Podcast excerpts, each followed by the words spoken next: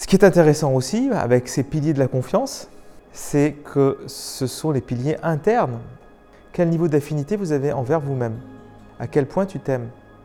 Quel niveau de bienveillance tu as envers toi-même? À quel point tu, investis sur toi? Tu prends soin de toi, ta santé, qu'elle soit corporelle, physique, psychique, énergétique, émotionnelle.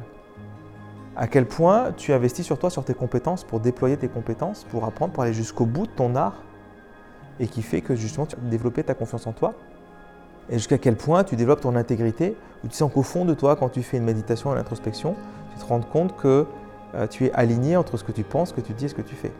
Alors l'idée, c'est que c'est un chemin. On ne va pas non plus mettre la barre trop haute. Hein.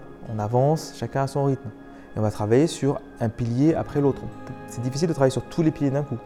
Ça vaut le coup de voir, de faire un état des lieux interne, à quel point je m'aime, à quel point je prends soin de moi, à quel point j'investis sur moi pour aller mieux dans ma vie, pour sortir de la victimisation et de l'ignorance et de la souffrance, pour aller vers une vie plus alignée, plus harmonieuse, épanouie.